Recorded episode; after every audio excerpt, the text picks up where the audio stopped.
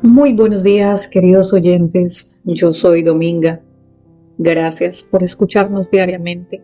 Les deseo que el día de hoy, miércoles 13 de diciembre, ya casi a mitad del mes, del último mes del año, el Señor nos siga protegiendo, nos siga guardando y nos siga ayudando.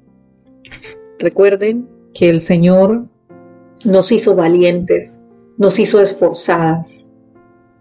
Eso no quiere decir que nosotras no podamos tener derechos, así como las demás personas tienen deberes con nosotros.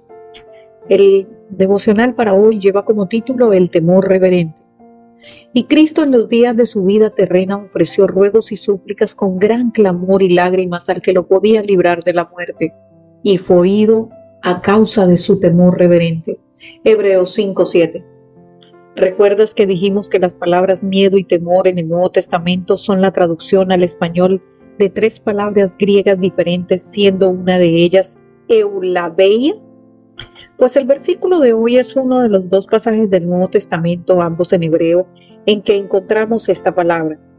La mejor traducción es piedad, temor frente a lo divino, cuidado tembloroso.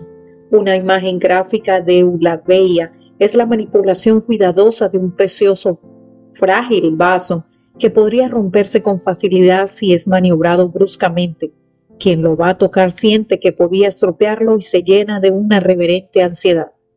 Ese sentimiento es eulabeia, imagen que debería estar en tu mente cuando te acercas a la presencia divina.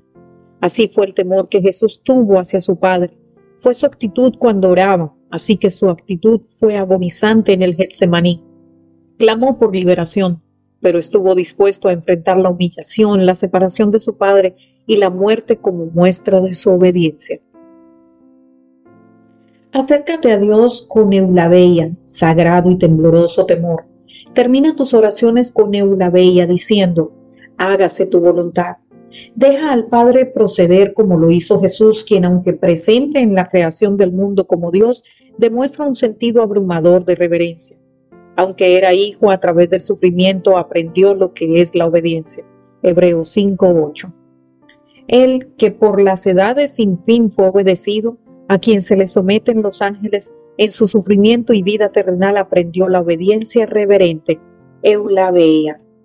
Cuando ores, asegúrate de hacerlo con sumisión reverente, con la voluntad de aceptar y hacer lo que Dios quiere.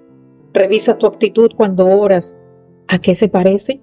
a los gritos de un niño o una niña malcriada para conseguir un capricho de su padre, a la que una sierva se le acerca a su señor o a una dueña que ordena a un esclavo cumplir sus deseos? ¿Son súplicas o exigencias? ¿Cómo te acercas al trono con el estruendo de tus angustias o como quien sostiene un vaso frágil, fino y costoso? En ningún caso debe ser pronunciado el nombre de Dios a la ligera o con indiferencia hasta la oración habría que evitar su repetición frecuente o innecesaria. Santo y temible es su nombre. Los ángeles al pronunciando cubren sus rostros. ¿Con qué reverencia deberíamos pronunciarlo nosotros seres caídos y pecadores? Gracias Señor, porque tú eres bueno, tú eres misericordioso, lleno de toda la alabanza, toda la adoración Señor. Tu amor, tu nombre es acto de amor para con nosotros.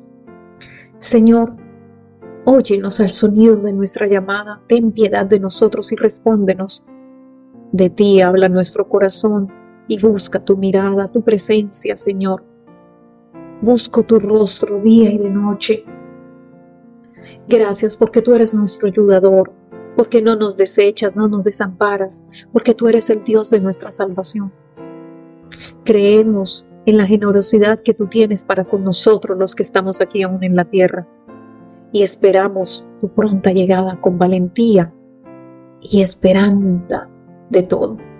El Salmo 27, 7 al 9 y 13 al 14 dicen estas palabras. Señor, con temor y temblor invocamos tu nombre, porque tú eres santo, merecedor de toda la alabanza Señor, a veces no entendemos las situaciones por las que estamos pasando y a veces queremos una respuesta rápida. A veces no entendemos por qué recibimos gritos, maltratos, humillaciones, porque nos sentimos tristes, desolados, abatidos. En realidad nuestra pregunta debería no ser por qué ni para qué, sino Señor, enséñame qué es lo que tengo que aprender de mi proceso, qué tengo que mejorar en mi persona, qué tengo que descubrir y conocer ese Dios tan amoroso que me quiere a mí, que te quiere a ti. Señor, te alabamos, te bendecimos y te glorificamos. Aún así, en medio de nuestras dificultades, en medio de nuestros desiertos, Señor, porque a veces tomamos malas decisiones, tú nos cuidas. Ayúdanos, porque con gran clamor y lágrimas te pedimos que nos libres de todas las cosas que nos pueden hacer mal, Señor. Señor, pronunciar tu nombre es sinónimo de sentirnos seguros, protegidos, porque debemos temor, porque debemos ser reverentes ante tu nombre, Señor. No queremos ser niños malcriados haciendo una petición. Simplemente queremos inclinarnos a ti en adoración y decirte, heme aquí, Señor. No es fácil, pero tú puedes transformarnos, Señor. En el nombre de Jesús. Amén.